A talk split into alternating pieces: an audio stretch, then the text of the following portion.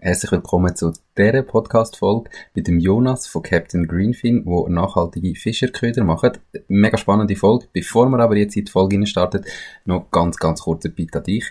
Und zwar bin ich nominiert für den Swiss Podcast Community Award. Das ist der Award von den Swiss Podcast Awards, wo du kannst mitbestimmen, wer gönnt. Das heißt, ich bin dort bereits nominiert ähm, und in der Top 20 und im Moment läuft gerade das Voting noch bis am Freitag 10. März am 6. Uhr am Abend kannst du noch abstimmen. Darum wäre es mega cool, wenn du für mich würdest voten. Du findest den Link zum Voting natürlich direkt unterhalb von dem Video, direkt unterhalb oder in den Show Notes vom Podcast auf der Webseite www.mach-ding.ch oder du gehst ganz einfach auf Google, gehst schnell ein Blick Podcast Award und du wirst auf die richtige Webseite finden, scrollen, unten mach dein Ding auswählen, auf Abstimmen klicken und dann siehst du auch sofort, wo das ist da. Top 4 sind das Ziel, weil wenn ich Top 4 komme, dann werde ich eingeladen an die Awards und habe die Möglichkeit, Awards zu gewinnen. Also, es wäre mega lieb, wenn du jetzt noch schnell würdest abstimmen und nachher dann natürlich die Podcast-Folge hören. Viel Spaß bei dieser Folge, danke vielmals und bis gleich. Herzlich willkommen zum heutigen Interview. Mein heutiger Interviewpartner ist der Jonas Urwiler. Er ist der Gründer von Captain Greenfin, wo nachhaltige Fischerköder macht. Ich selber überhaupt kein Fischer, also ich weiß gar nicht, was das bis jetzt ist und was sie jetzt neu machen, aber ich freue mich extrem auf äh, die Folge und auf das heutige Interview. Hallo und herzlich willkommen zum Mach dein Ding Podcast. Erfahre von anderen Menschen, die bereits ihr eigenes Ding gestartet haben, welche Erfahrungen sie auf ihrem Weg gemacht haben und lade dich von ihren Geschichten inspirieren und motivieren, um dein eigenes Ding zu machen.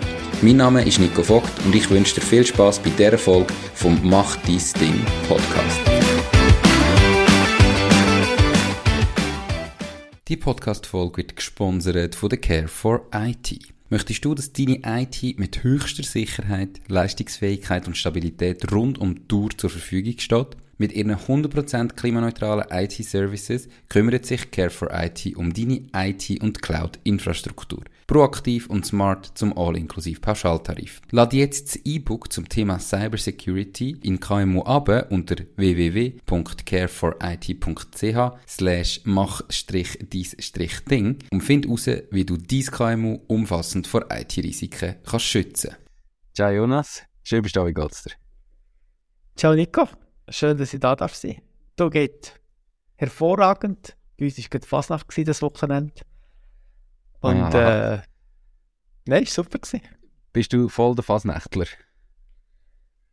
Ja, also, ich bin keine Gucke dabei, aber äh, es ist etwas, wo, wo fix in die Agenda eintreten ist. Okay, schön. Ist, kann, kann ich von mir nicht behaupten, aber äh, so ist es schön, wenn, wenn jeder äh, andere Hobbys hat. Aber heute geht es um etwas ganz anderes. Hey, äh, Captain Greenfin, erzähl mal, was macht ihr genau? Äh, wir machen nachhaltige Fischerköder, für ganz einfach zu bleiben. Wir sind äh, eine Fischermarke, die mhm. sich zum Ziel gesetzt hat, äh, nachhaltige Fischerköder zu machen. Weil äh, heutzutage eigentlich alle Alternativen sind aus Plastik und man verliert die eben häufig.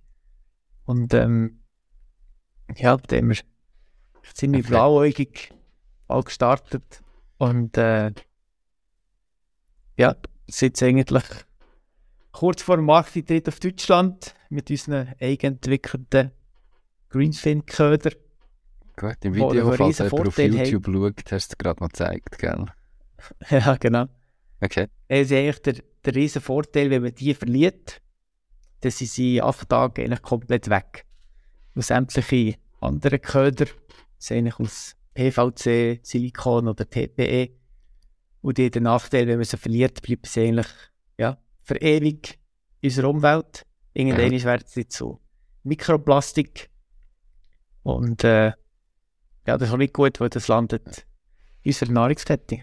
Und, und euch tut sich wirklich komplett auflösen, also ohne irgendwelche Reststoffe, die irgendwo vorhanden bleiben oder, oder irgendwas? Genau, also unser Köder ist, äh, wir haben einen Toxizitätstest machen versichert sein, dass er wirklich komplett ungiftig ist.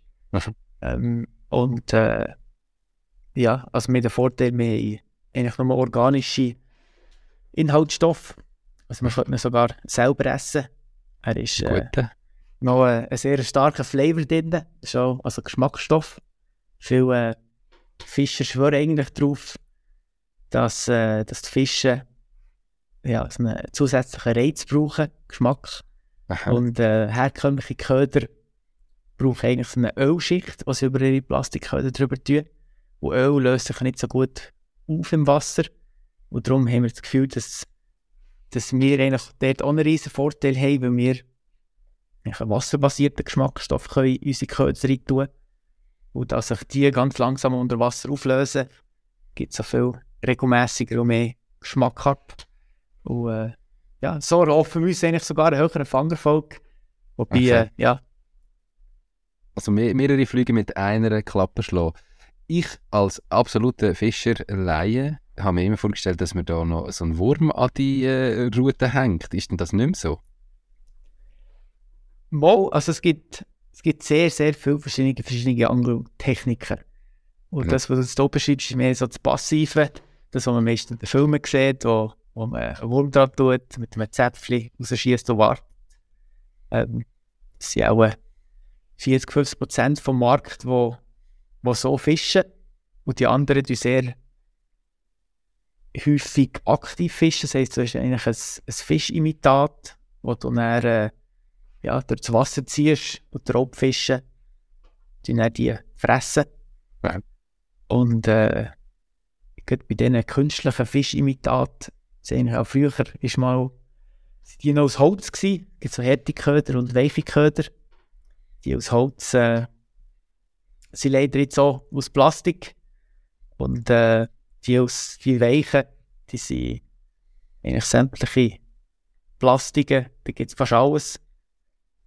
Was mir nicht bewusst war, ist, wie ja, giftig ein paar von diesen Ködern sind. Also es gibt dort wirklich zu wenig Regulierungen.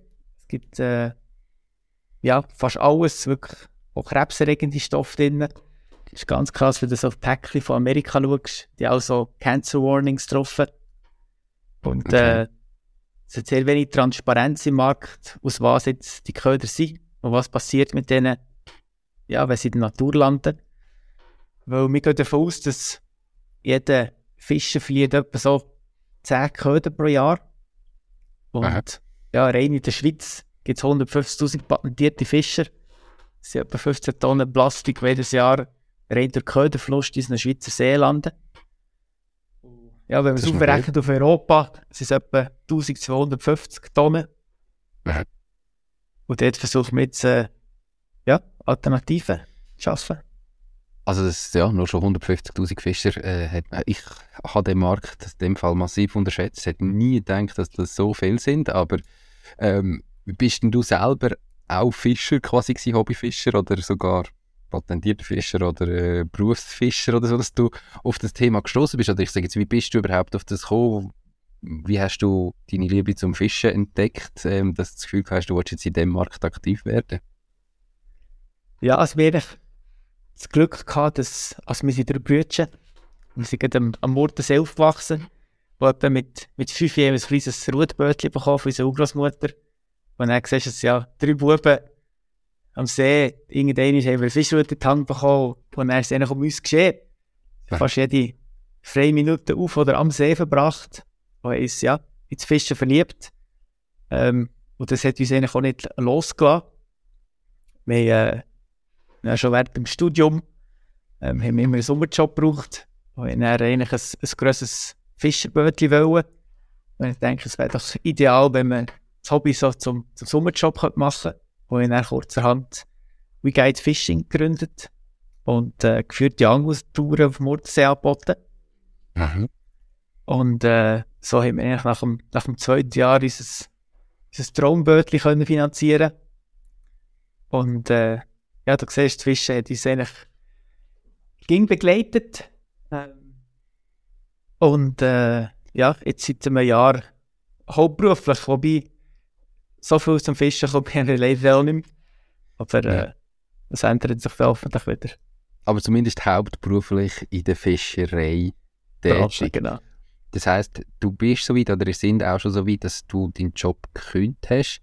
Was hast du vorher gemacht? Also was hast du jetzt neben dem Fischen eben was ist deine Laufbahn gewesen? Wie bist du nachher darauf gekommen, hey, wir könnten ein Startup gründen? Gut, wenn du sagst, ihr habt vorher ja schon mal so ein bisschen etwas in die Richtung gemacht mit diesen äh, Touren.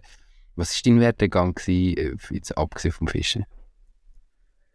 Also ich habe Wirtschaft studiert, Uni Fribourg, ähm, und bin dann eigentlich zuerst in die Finanzbranche eingestiegen, im VZ Vermögenszentrum. Äh, bin dann weiter zu Tier Mobility, das sind die Elektrotrottinette, die überall rumdüsen. Ähm, und dort bin ich in Kontakt gekommen mit dem, mit dem CEO, ist ein Impact Entrepreneur, der Lawrence. Und der hat uns eigentlich mehr, oder mich auf die Idee gebracht, ja, das Ganze zu starten. Und uns eigentlich an einem Freitagnachmittag Zeit gegeben und gesagt, es soll, soll mal jeder überlegen, ob er nicht in seinem Hobby etwas nachhaltiger könnte machen könnte. Und ich dachte, ja, was, was willst du in der Fischerbranche nachhaltiger machen? Die Branche gibt seit, seit Tausenden von Jahren weggefischt. Und dann ähm, habe ich gesagt, gut, ich könnte mal nachhaltige Köder bestellen für uns, wo wir die Köder regelmäßig verlieren. Und bin eigentlich darauf gestoßen, dass es ja, weltweit niemand gibt, der auf Plastik kann verzichten kann.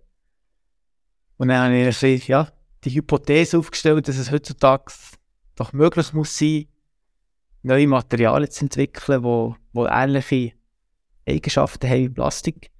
Aber der Vorteil, dass wenn man sie verliert, dass sie nicht ewig in der Umwelt bleiben, wo ohne giftige Stoffe auskommen. Und äh, ja, so ist es eigentlich gestartet. Und, Und der, der, der Chef, also da der, der Tiergründer, hat das quasi wirklich einfach aus, ich sage jetzt gesagt, weil er sein grosses Ziel ist, dass die Welt nachhaltiger wird, oder hat er dann irgendwie auch sich beteiligen lassen an der Firma oder wollen beteiligen, oder ist er dann irgendwie involviert, oder ist es wirklich einfach so, sein grosses Ziel, hey, ich möchte die Welt nachhaltiger machen und darum lasse ich auch all meine Mitarbeiter, äh, pro probiere ich zu fördern, dass sie vielleicht ihre eigenen nachhaltigen Ideen umsetzen? Nein, ich glaube, es ist eher das Zweite. Also er ist überhaupt nicht beteiligt. Es ist mehr eben ihm geht es wirklich darum, einen Impact zu haben. Ähm, und äh, ja, sie, sie versuchen auch sehr ja, unternehmerisch denkende Mitarbeiter zu suchen. Und dann mhm. musst du halt auch ein bisschen Anreiz geben. Und äh, ja, ich habe das Gefühl, die. Das ist cool. Ja. Perfekt. Okay. Sorry mega spannend. Ähm, jetzt hast du gesagt, du hast irgendwie angenommen, es muss doch möglich sein, dass du kannst, äh, die äh, äh, Materialien nachhaltiger machen. Wie aufwendig ist der Prozess gewesen? Also, weißt wie lange ist das gegangen von der Idee, hey, komm, wir machen das, bis du jetzt ein fertiges Produkt gehabt hast? Das ist ziemlich aufwendig. Vor allem eben, ich habe eigentlich keinen kein Material-Background. Ähm, und sie haben damit gestartet, dass ich ja, sehr viel Recherchen gemacht habe, mit verschiedenen Materialexperten in Kontakt getreten, mit was für, für Materialien könnten in Frage kommen. Und dann äh, sehr viel einfach Trial and Error. Ja, sicher auch äh, an die 100 verschiedenen Materialien daheim äh, ausprobiert.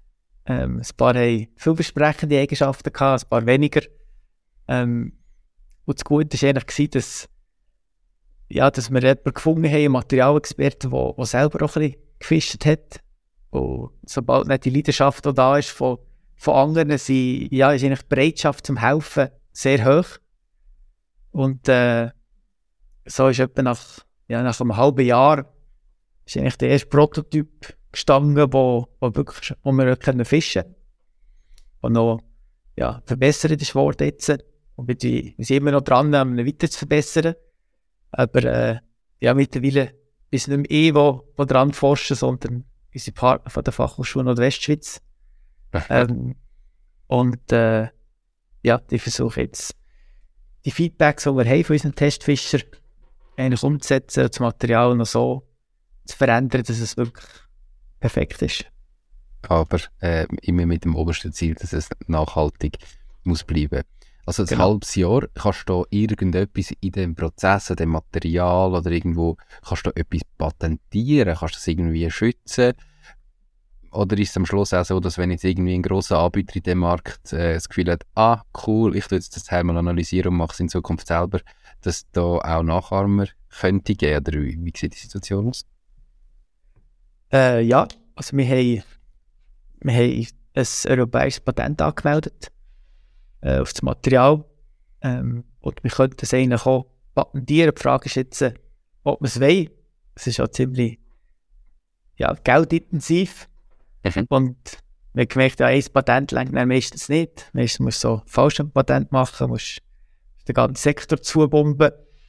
Ähm, und momentan sind wir eher ja, ein bisschen auf der, der Schiene, dass wir es dann vielleicht nicht werden patentieren, weil wir ja auch noch weitere Materialien und wenn wir dann für ja, drei, vier, fünf Kategorien jedes Mal drei, vier Patente müssen haben, dann ja, ist finanziell ja, nicht wirklich bewältigbar. Und vor allem die Grossen, die kommen dann sowieso und dann bist Aha. du nur vor, vor dem Gericht. Aber äh, die Möglichkeit haben wir. Jetzt äh, ist der Vorteil, wenn du das Patent anmeldest, ist es so wie 18 Monate Zeit, wo du es eigentlich kannst äh, Aha. beanspruchen oder kannst es einfach nein. wieder zurückziehen und dann weiss niemand, was, was da drin steht. Kannst dann äh, kannst schnell etwas er erwähnen zu diesen Kosten? Also weißt du, du hast jetzt gesagt, ja, das ist finanziell nicht bewältigbar. Mit, einfach auch für Zuhörerinnen und Zuhörer, mit was musst du da rechnen, wenn du jetzt so etwas würdest patentieren lassen und eben sagst, du musst dann irgendwie komplett zubuttern. Was würde das für Kosten verursachen? Also das ist einerseits hast du mal Kosten für äh, das Patent zu schreiben und zu anmelden. Das ist jetzt äh, ein europäisches Patent. Hat bei uns etwa 6'000, 7'000 Franken gekostet. Und dann hast du eigentlich die Kosten, wenn du es wirklich willst, das Patent haben, je nach Markt. Und äh, dort es, also unsere Offerten, die wir bekommen haben, sind etwa 25'000 Franken für den europäischen Markt. Aber eben, da ist Mhm. nur die EU drin. Da ist noch kein äh, England. Einfach andere Märkte, die halt nicht in der EU wären, noch nicht drin. Amerika wären normal etwa 50'000 Franken. Und das ist eigentlich pro Patent. Ja, wo du wahrscheinlich an die, die 100'000 Franken müsstest patentieren. Aha. Und wenn du dann eben sagst, ein Patent längt nicht, brauchen drei, vier, dann hast du schnell mal sehr hohe Kosten und du weißt auch nicht, ob, de, ja, ob das Okay. Produkt wirklich angenommen wird vom Markt, ob äh, du die Kosten wieder zurückbekommst. Okay, aber spannend. Das heisst, etwa nach einem halben Jahr hast du die ersten Prototypen gehabt. Wie ist es von dort her weitergegangen? Zu welchem Zeitpunkt hast du deinen Job gekündigt und gesagt, du machst jetzt äh, All-in nur noch Captain Greenfin? Äh, nimm uns mal mit auf die Reise. Also ich habe eigentlich mich mal bei so einem Startup-Wettbewerb angemeldet. Lean Innovation Award vom Impact Hub Bern. Ähm, und haben mir eigentlich der gesagt, gut, wenn du das gewinnst, ist es wert, mal all in zu gehen und äh, ja, zu schauen, ob, ob ich mein eigenes Ding kann machen oder nicht. Und äh, dort äh, ja, habe ich dann gewonnen bin weiter zum, äh, zum nächsten Startup Award an der die Uni Bern, also Stage Up Award. Dort haben wir wieder gut abgeschnitten, sind wir zweit geworden. Und eigentlich ging das Feedback ist sehr gut gewesen. Ja. Und äh, darum habe ich eigentlich auch eigentlich mit gutem Gewissen gesagt, ich wage das, aber mit dem, mit dem Wissen, dass man findet ging wieder ein anderes Jobli. Und äh, ja, finanzieren tun wir jetzt uns eigentlich über so verschiedene Startup-Wettbewerbe. Und äh, ja, können uns seit dem September, auch wenn es nur ein kleines Löhnchen ist, etwas auszahlen. Ja. Und äh, Also das heisst, ihr tut auf der einen Seite natürlich das Produkt entwickeln und äh, jetzt auch verkaufen. Auf der anderen Seite tun ihr aber an Startup-Wettbewerb mitmachen, wo ihr könnt Geld gewinnen könnt, um quasi die Idee vorantreiben. Und so habt ihr immer wieder Geld, das ihr gewinnt, ähm, über die Wettbewerbe, ohne dass ihr jetzt mit externen Investoren suchen oder dass ihr selber noch mehr Geld mit reinbuttern. Habe ich das richtig verstanden? genau. Spannendes äh, Geschäftsmodell. Äh, wie viel Wettbewerb habt ihr denn schon mitgemacht und was habt ihr da vielleicht für eine Gesamtsumme schon an Gelder eingenommen über die Wettbewerb? Da kannst du etwas dazu sagen. Äh, ja. Wir haben selber die etwa die 200'000 Franken, wo wir externe so wie Grants bekommen haben. Äh, das ist ein schöner das Betrag. Ist, äh, ja, es sind verschiedene Wettbewerbe. Lean Innovation Award, Stage Up, Venture Kick sind wir dabei gewesen. Das ist aber nicht ein, äh, also ein Grant sozusagen, es ist ein Convertible Loan von 50'000 Franken, der dort drin ist. Mhm. Äh, von der Standortförderung werden wir unterstützt. Und äh, ja, das macht eigentlich unser, unser ganzes Vorhaben mhm. erst möglich. Mhm. Und äh, ja, wir sind jetzt erst gerade am Vorbereiten für die erste Finanzierungsrunde. Die jetzt Ende Frühling stattfinden. Die Valiant ist Bank von meiner Wahl. Die ganze Eröffnung vom Konto von der Macht Ding GmbH ist von daheim ausgegangen. Alles hat schnell, einfach und unkompliziert funktioniert. Ich bin wirklich begeistert von dem Prozess, den die Valiant aufgestellt hat. Ich freue mich darum sehr, die Valiant als Partnerin vom Podcast gewonnen zu haben. Wenn du mehr von der Valiant willst wissen, dann gang auf www.valiant.ch. Valiant, die Bank, die es Ihnen einfach macht. Aber das heißt, es ist schon ein Geschäftsmodell, wo du externe Investoren brauchst, musst finanzieren, wo, wo du musst, weil es einfach viel musst vorproduzieren oder was ist denn so kapitalintensiv? Also probiere dir halt einfach, wenn du sagst, du willst nicht Patent anmelden, sondern du willst einfach den Markt möglichst schnell selber erobern, dass du quasi als Vorreiter im Markt drin bist und immer den First Mover äh, Vorteil hast? Oder weißt du, was, was ist genau der Plan, warum braucht ihr jetzt externes Geld? Ja, sicher, um die Geschwindigkeit können aufzubauen. Ähm, die Fischersaison, also es ist ein ziemlich saisonelles Business. Wenn man, wenn man, man viele verschiedene Produkte anbieten kann. Die Produkte, die wir anbieten, die sind ja, vor allem im, im Sommer werden die gebraucht, wo mhm. jetzt wirklich können, die Produktion können zu vorfinanzieren, das ganze Marketing können zu machen. Ja, brauchen wir externe Gelder. Und äh, so, also gemäss unseren Forecasts müssen wir eigentlich nur eine Finanzierungsrunde machen. Das sollte uns eigentlich länger äh, organisch können weiterzuwachsen. Äh, aber das werden wir dann sehen, je nachdem, was ja. wir ging. Andere unerwartete Sachen, wo eben alles ging länger, kostet mehr als man denkt. Und, äh, da kann man das schon ein bisschen. Okay. Ja, das äh, ist absolut so. Alles kostet immer mehr, als man denkt und es geht länger, als man denkt. Aber wie viel Geld sucht ihr und habt ihr irgendwie, äh, also weißt ich weiß es nicht. Es, es tönt jetzt für mich auch noch nach einer Variante, wo du theoretisch vielleicht könntest sagen, du machst ein Crowdfunding mit Fischer, wo das wie könnten vorbestellen, so dass du gar nicht einmal musst eigene, also eigene äh, Anteil abgeben, sondern dass du eigentlich nur dein Produkt wie vorverkaufst.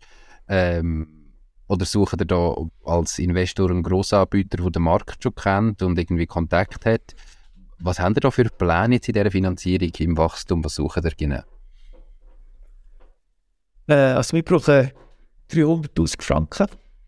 Okay. Und äh, sind jetzt äh, ja, schon ziemlich gut vernetzt. Also wir schon mehrere Investoren, die ihr Interesse angemeldet haben. Wir gehen verschiedene so Angel-Investoren, Veranstaltungen nächsten Monat. Ähm, ein paar andere Sachen, die ich leider nicht darf sagen, öffentlich. Ja. Ähm, aber das Ziel ist eigentlich schon, ja, externe Partner zu haben, die, die dann am Tisch hocken, die uns auch ein bisschen strategisch unterstützen ähm, wir aus der Fischerbranche haben wir mehr in Kontakt. Und äh, ja, das sehen wir dann, wer, wer wirklich okay. dazu passt das Gefühl, ja. Investor muss vor allem zwischenmenschlich, ja, muss es gut passen. Und, äh, Probier nicht zu viel hin und her zu rücken, dein Stuhl ist recht äh, knarkig. Ah, sorry. Kein Problem.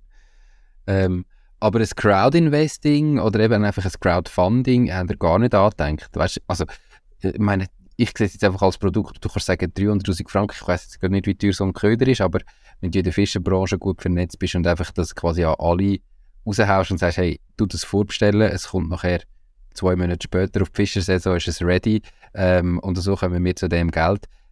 das wollt ihr nicht? Oder ihr das Gefühl einfach, das ist der falsche Weg? Oder weil ihr dann das Know-how nicht habt oder einen strategischen Partner nicht habt? Also ich habe jetzt das mit 150'000 lizenzierten Fischern müsstest du doch das so bringen.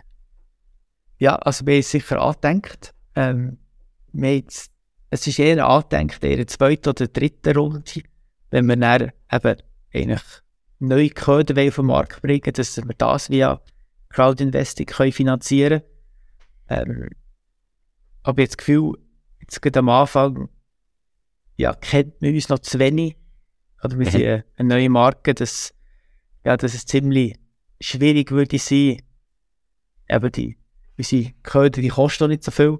Das Päckchen kostet 12,90 in der Schweiz, 8 Franken 90 mhm. zu Europa. Ähm, ja, da müssen wir einige Päckchen vorbestellen. Ähm, und jetzt Gefühl, ja, das Ganze wäre einfacher, dann, wenn man schon eine, ja. eine, kritische Menge auf den sozialen Medien hat bei unterstützt, wenn, wenn man bekannt ist in der Branche. Okay.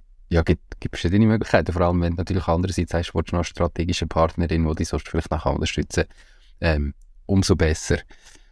Du hast es gerade angesprochen, 12,90 in der Schweiz, 8,90 in Europa. Wie kommt die Differenz stand? Warum ist sie in der Schweiz so viel teurer?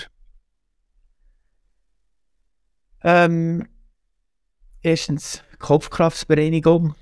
Und sonst, also einfach generell angeschaut, was kostet es in der Schweiz ein Durchschnittspäckchen, was kostet es in Europa. Und äh, wir haben eigentlich gewollt, weil sehr ähnliche Preise haben. Also es nicht da kommt wieder das, das Portemonnaie aus, aus Ausrede braucht, dass die Nachhaltigkeit immer etwas mehr kostet. Und dort äh, ja, versuchen wir eigentlich ja, eins zu eins ja, fast gleich teuer zu sein wie Konkurrenzprodukte aus Plastik. Wie funktioniert jetzt so ein Markteintritt? Oder du hast vorhin gesagt, ihr habt euch bis jetzt äh, finanziert eben zum Großteil aus so Startup-Events ähm, und, und Siegkunden geholt haben und Preisgelder und so weiter. Ähm, wie viel verkaufen ihr bereits in der Schweiz? Ähm, und wie planen ihr da noch einen Markteintritt in die verschiedenen Länder in Europa? Ich meine, Europa ist sehr divers, ähm, von der Sprache her, äh, von den Märkten her und so weiter. Wie habt ihr da das in Zukunft geplant? Ähm, also zuerst zu den, zu den Verkaufszahlen. Wir haben gestartet im September mit, äh, ja, mit so einer Testphase. Also ist, können unsere Produkte kaufen, wenn du die als Testfischer angemeldet hast. Ähm, und so haben wir auch sicher ja, die 50 Testfischer gefunden, die unser Produkt gekauft haben, getestet haben, uns Feedback gegeben. Ähm, und jetzt starten wir eigentlich, äh, also das geplant ist Mitte März halt gewesen, wahrscheinlich wird jetzt äh, im, im April, ähm, geht eigentlich Deutschland und Schweiz zusammen äh, starten. Wir haben jetzt ein, äh, ein Content Creation Team aufgestellt von, von nachhaltigen Fischern, wo, wo uns super finden, wo eigentlich ja, wie, ja, fast gratis ähm, für uns coolen Content machen. Und wir werden dann die online bewerben und werden auch an Sportfischermessen gehen oder einfach generell Fischermessen. Aha. Die nächste ist am 23. März zu Bern, Monatura, vier Tage lang. Also wieder für der Zeit so, vorbei. Ähm, und ja, wir haben für das eigentlich ein, ein deutsches Team geholt, wo die, die Deutschen noch ein bisschen besser versteht. Ist aber gleich etwas anderes, das Produkt okay. in der Schweiz oder in Deutschland zu verkaufen. Mhm. Ähm, und momentan unsere grösste Challenge ist, wie bekommen wir noch eine, eine deutsche Steuernummer her auf die Schnelle, für Produkte wirklich können, in Deutschland zu, ver zu verkaufen. Und äh, ja, wirklich mit dem Steueramt von Konstanz, der für das zuständig ist. Um, okay, ja, ist das so kompliziert? Hin und her schieben. Ja, es ist schon tricky. Okay. Immer wenn man es selber machen ja. Und selber willst du es machen, einfach das, um Kosten zu sparen? Ja, also wir, jetzt, wir haben äh, Treuhänder, die uns bisschen hilft ab und zu, aber mhm. auf Kostenseite decken wir können sparen, ja. Und was sagt der Forecast? Was macht ihr da Jahr Umsatz? Und, äh, oder wie viel Produkte verkaufen ihr da Jahr? Also das Jahr ist eigentlich das Ziel, etwa ja, knapp über 100'000 Franken Umsatz zu machen mit diesem Produkt. Mhm. ähm, das würde uns eigentlich ermöglichen, beim äh, Schweizer Technologiefonds äh, einen Kredit aufzunehmen und dann eigentlich die, das ganze Wachstum via Kredit können zu finanzieren. Äh, ja, das ist eigentlich das Ziel für das Jahr. Okay, diesem also Produkt sehe, 100'000 Franken Umsatz zu machen.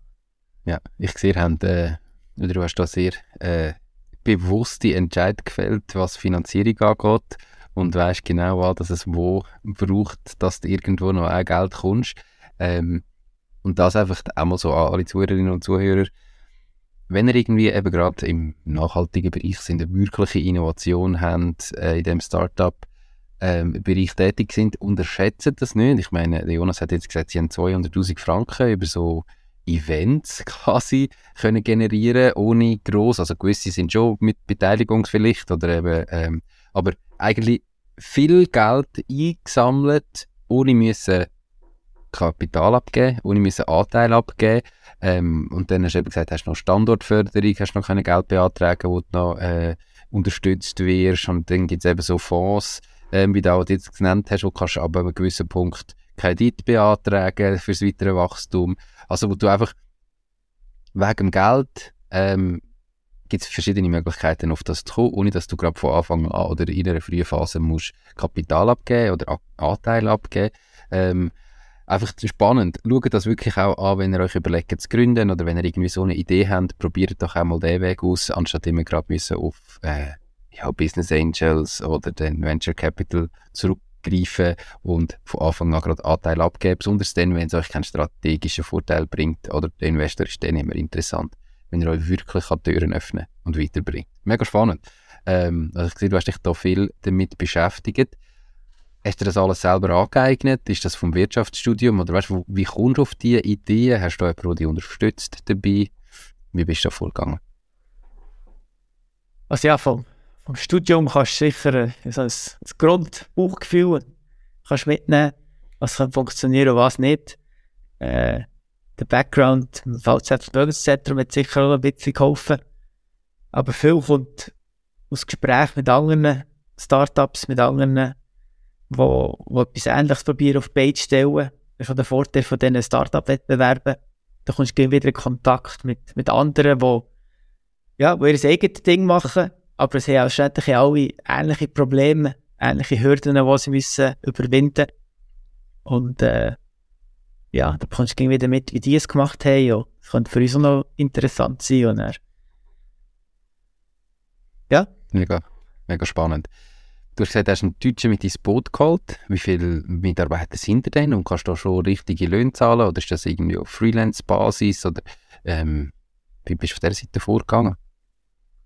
Ähm, also momentan auf der Payroll sind drei Mitarbeiter, wobei es sind nicht alle 100% angestellt.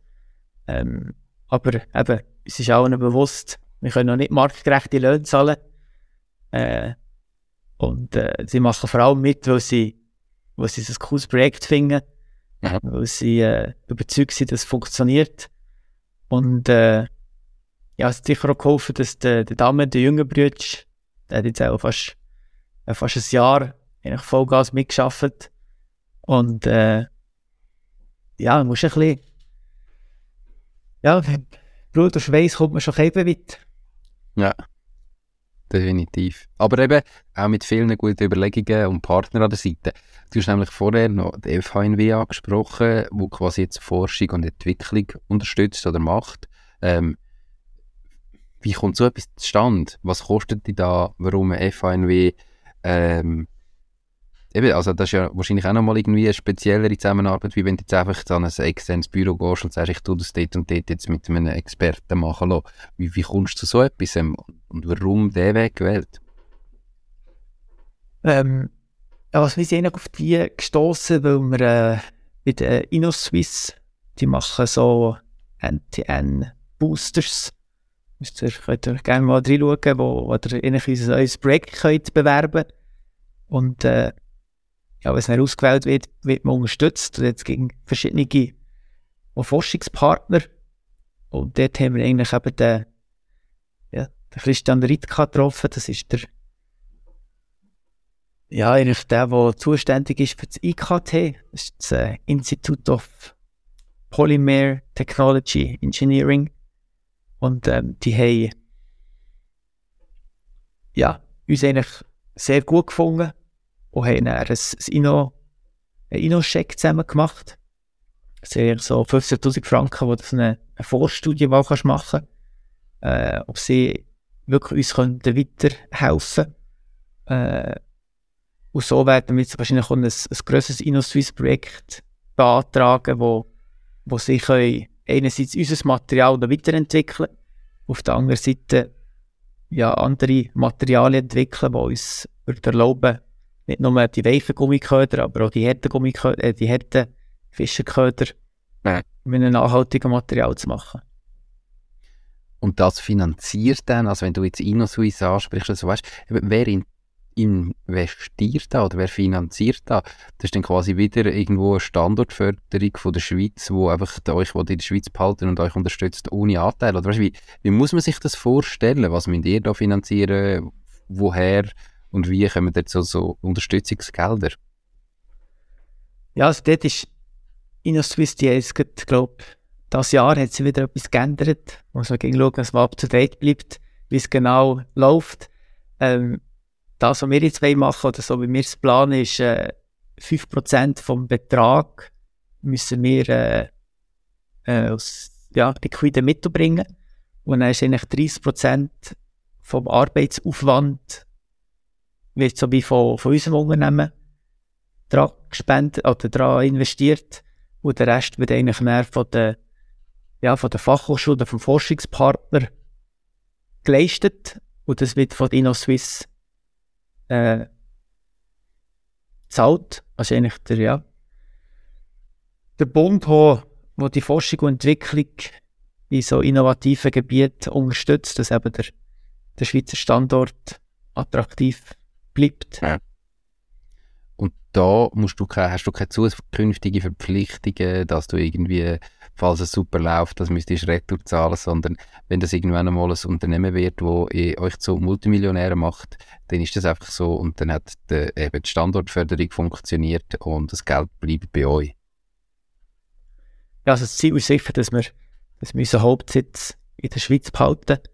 Ja. Ähm, dass, eben, dass wir Arbeitsplätze in der Schweiz können schaffen können, dass der Mehrwert hier entsteht. Und äh, ja, dass ja, die Forschung vorantreiben wird. Das ist jetzt die Fachhochschule Nordwestschweiz, die haben mehrere so Startups, die sie im nachhaltigen Plastikalternativbereich vorantreiben. Und äh, ja, dort können ein Klumpenwissen aufzubauen in dem Bereich, wo man wirklich kann, ja, attraktiv sein Und eben die Schweiz, quasi Ziel von der Schweiz ist, dass sie da Geld investiert, was sich natürlich langfristig über Steuereinnahmen, über Arbeitsplätze und so weiter sich einrechnet und darum unterstützen sie das in dem Fall. Ähm, also mega, mega, spannend und eben, man muss natürlich ein, ein Produkt, eine Dienstleistung haben, die irgendwo in so ein Gefäß reinpasst, wenn man sich selbstständig macht. Ähm, aber dann ist es sicher interessant, das auch einmal anzuschauen und zu schauen, kommt irgendwo Förderung über, ähm, wo kann ich vielleicht noch Geld beantragen und wie die noch unterstützt. Also, sehr spannend. Also, äh, eine allgemeine Frage noch zum Thema Nachhaltigkeit. Äh, ist ja im Moment das Schlagwort, alle wollen, probieren irgendwo nachhaltiger sein und so aus der Erfahrung heraus auch sehr heikel.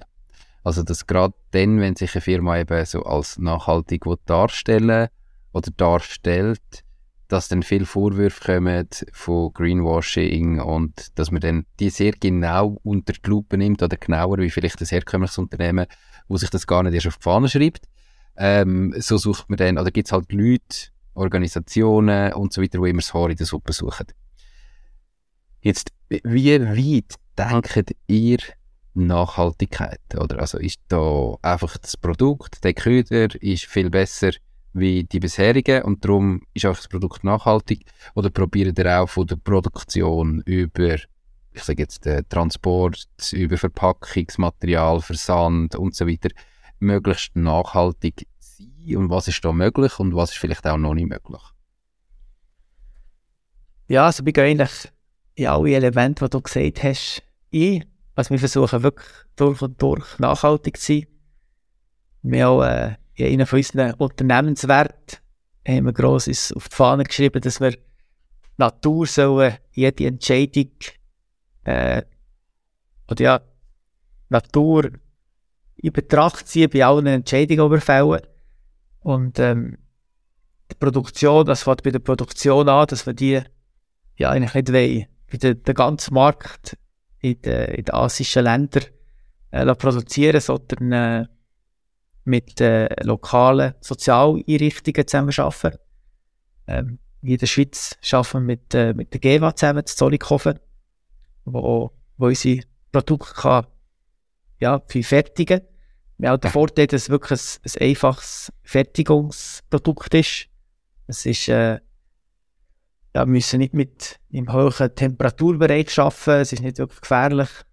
Ähm, es ist auch eigentlich nachhaltig, da man unser Material eigentlich wie kann kaputt machen kann. Also wenn jetzt mal ein, ein Köder nicht gut aussieht, kann man einfach wieder einschmelzen. Also man kann eigentlich sämtliches Material kann man, ja, verarbeiten, bis es so ist, wie man will. Ähm, wo wir ähm, einen Kompromiss haben müssen machen, ist äh, in der ersten Verpackung. Unsere Köder reagieren mit, äh, mit der Luftfeuchtigkeit. Darum müssen wir eigentlich unsere Köder können luftdicht verpacken. Ähm, und dort haben wir gesagt, wir müssen jetzt einfach mal starten mit einer Plastikverpackung. Das Ziel ist dort sicher auch, dass wir auf Plastik vollkommen verzichten ähm, Aber wenn wir jetzt hätten noch gewartet, bis wir die nachhaltige Verpackung hätten gehabt, die gut aussieht, ja, wären wir wahrscheinlich immer noch nicht auf dem Markt, hätten das Feedback noch nicht können einholen Und dort haben wir jetzt einfach ein, ein Monoplastik genommen, das man kann recyceln kann. Ähm, oder könnte recyceln. Leider in unserem Recyclingprozess in der Schweiz, sobald man etwas ja, so wie draufklebt, wird es nicht verbrannt und nicht recycelt. Ähm, aber dort ist sicher das Ziel, ja, an einer Verpackung zu haben, dass, wenn die mal im Wasser landen, dass es auch keine Spur hinterlässt. Diese Podcast-Folge wird gesponsert von der Baluas. Bei der Baluas findest du alles rund ums Firma gründen. Sei das, wie man einen Businessplan erstellt, wie man die Mehrwertsteuer verrechnet, welche Rechtsform zu deinem Unternehmen passt. All diese Infos und viele weitere Kundenvorteile wie eine kostenlose Webseite findest du unter paloas.ch slash firma-gründen. Und übrigens, sie übernehmen auch einen Teil von deinen Gründungskosten. Alles auf paloas.ch slash firma-gründen. Okay. Ja, also das ist definitiv etwas, wo man muss äh, sich überlegen und auch muss bewusst sein, äh, dass das wenn man von A bis Z einfach nachhaltig sein will, dann ist das, sind das ewige Prozesse, wo man da durchläuft. Und dass man irgendwie mal muss ein Proof of Concept haben muss, reingehen und mit dem Ziel immer nachhaltiger werden. Aber das ist halt etwas eben, wo meistens auch eine gewisse Angriffsfläche für, ähm, für Leute bringt, die dann kommen und sagen, ja, ihr verkauft euch als nachhaltig, aber habt eine Plastikverpackung. Ähm, ist ja eben darum häufig so ein bisschen noch ein heikler Prozess. Was ich mich jetzt aber gleich auch noch frage, oder? Du hast gesagt, ich meine, warum produzieren alle in Asien? Äh, relativ einfach Kostengründe, Kostenvorteile. Ja. Könnt ihr denn mit diesen Kosten, ich meine, du willst auf, im Verkaufspreis, hast du gesagt, willst du können mithalten ähm, und nicht teurer sein, nur weil es nachhaltig ist, sondern willst können sagen, hey, du kannst den nachhaltigen Köder zum gleichen Preis haben wie den nicht nachhaltigen, also ist die Entscheidung relativ easy kannst du da mit diesen Kosten doch mithalten? Wenn du in Europa produzierst, hast du trotzdem eine Marge, wo es sich noch lohnt, das zu produzieren? Und wenn ja, wie bringst du das an? Ja, also ich sage, wir bringen es her, weil wir halt die, die gesamte Wertschöpfung eigentlich bei uns haben. Das fängt erst schon mit dem Material an, das wir, wir herstellen. Die Produkte, die wir produzieren und diese dann an Endkunden verkaufen. Wo der, ganze Fischermarkt funktioniert via Fischerläden gibt eigentlich wenige, die, die direkt an Kunden verkaufen. Ähm, und darum können wir eigentlich die Margen, die eigentlich der Fischerladen würde für sich nehmen, können wir noch für uns beanspruchen. Ähm, es hat aber den Nachteil, dass wir momentan noch nicht können, zum Beispiel in, in europäische Fischerläden reinzugehen. Wäre für uns von der Marge her noch nicht möglich. Dort müssen wir zuerst Produktion skalieren, damit wir ja etwas verdienen, wenn wir es ab Fischerläden verkaufen. Aber da sind wir auf, auf guten Wegen. Das äh, ist gut. Und kannst du die Produktion skalieren in dem, äh, mit dem Thema, wo du gleich eben irgendwie soziale Einrichtungen machst? Also, das ist ja immer auch noch ein kleines Problem. Dann will man etwas machen und hat gute Ideen und will irgendwie so, unter, so Organisationen unterstützen. Ähm, aber kannst du da wirklich skalieren? Oder musst du am Schluss sagen, du kannst zwar einen Teil in so einer Organisation machen, aber um die Menge, die wir eigentlich anstreben, produzieren, musst du trotzdem noch irgendwo anders produzieren. Wie sieht die Situation aus? Ja, also der erste Schritt ist sicher, dass wir äh, das Produkt, das wir in Deutschland vertreiben, auch in Deutschland herstellen ähm, Das ist sicher ein, ein Kostentreiber, der uns ermöglicht, eben ähnliche Margen in Deutschland zu haben wie in der Schweiz. Ja. Ähm, weil dort eben, wir können weniger heischen für das Produkt in Deutschland, aber es kostet uns so weniger, in Deutschland zu produzieren. Und dann äh, ist eigentlich das Ziel, dass man ja, so wie Maschinen, das sind so Spritzgussmaschinen, kann eigentlich dann in die, die Sozialeinrichtungen rein tun, die dann einfach die, die Geschwindigkeit erhöhen und sie können dann die verpacken und verschicken. Spannend. Also Ziel ist schon, dass wir, dass wir mit denen langfristig zusammen arbeiten. Ja. Dass eigentlich wirklich die Gesamtproduktion von Sozialeinrichtungen gemacht wird. Ja. Ich habe mal gehört, dass die Sozialeinrichtungen im Moment eigentlich extrem überrannt werden, weil eben ganz viele Startups wollen nachhaltig sein, wollen etwas machen und darum wollen mit so Einrichtungen zusammenarbeiten und dass es mittlerweile eigentlich gar nicht einfach ist, überhaupt noch immer so reinzukommen, ähm, weil die voll sind und aus, ausgelastet sind. Wie ist das in eurem Fall gegangen? Hast du das auch so mitbekommen? Wie habt ihr es geschafft, da reinzukommen, dass ihr da unterstützen Ja, also es ist, die sind sicher gut ausgelastet. Ähm, ich glaube, für sie ist einfach wichtig, eben so ein bisschen Planungssicherheit zu haben. Wie viele Mitarbeiter müssen sie wenn können zur Verfügung stellen, wie viel Arbeitsfläche braucht es. Ähm, und auch, glaube ja, man muss einfach offen kommunizieren und dann kann man das gut planen.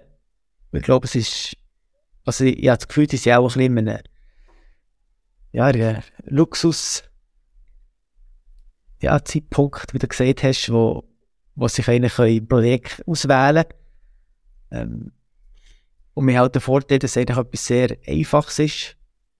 Also man kann das Material wird erwärmt und dann wird es die Molds reingespritzt.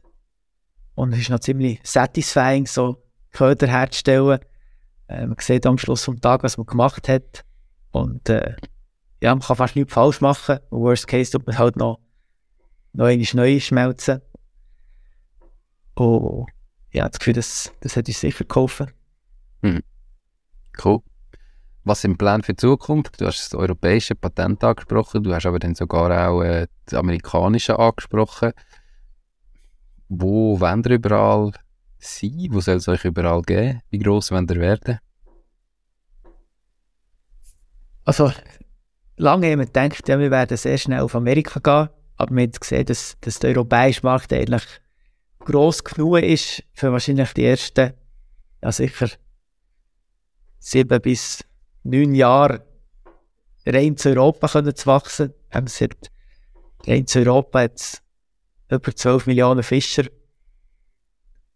Ja, wir müssen eigentlich Ja. nur, wenn wir es schaffen, 2% von diesen Fischen zu überzeugen, mit unserem Produkt zu fischen, haben wir eigentlich schon ja, genug zu tun hier in Europa. Und äh, ja, das Gefühl, es ist auch sinnvoll, es dort zu machen, wo ein Netzwerk hat. Eben im, europäischen Fischermarkt sind wir mittlerweile sehr gut vernetzt. Da wissen wir, wie es läuft. Und das ganze amerikanische Business müssen wir dann schauen. Es ist auch die Möglichkeit, dass wir das äh, an Amerikaner lizenzieren, dass er mit unserem Material dann kann Mhm. seine Köder machen Auch Ja, es ist sicher schnelleres Wachstum möglich oder ein schnellerer Markteintritt, wenn du alles selber machst, oder? genau. Cool. Jonas, du hast jetzt äh, seit dem, äh, ja, also seit ein paar Jahren quasi Erfahrung in dieser Welt als Unternehmer, als Selbstständiger.